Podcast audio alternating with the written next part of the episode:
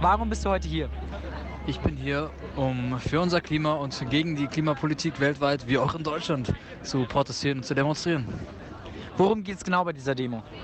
Es geht darum, an die Politiker zu appellieren, dass sie ihre Gesetze mal ein bisschen verschärfen, ein bisschen ändern. Ähm, dass, es einfach dem, dass das Klima sich weltweit und hier in Deutschland verbessert. Und Meinst du, diese Demo wird was bewirken?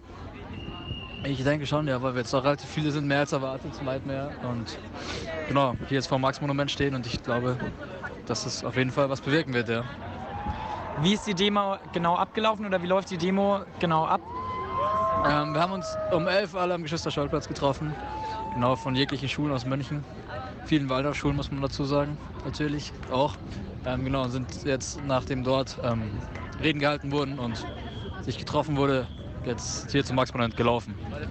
Zusammen und stehen jetzt hier. Genau. Und mal schauen, was jetzt noch kommt. Was meinst du, wie viele Leute heute hier sind? Ich bin schlecht im Schätzen, aber ich schätze um die 1000 vielleicht. 800 bis 1000. Cool.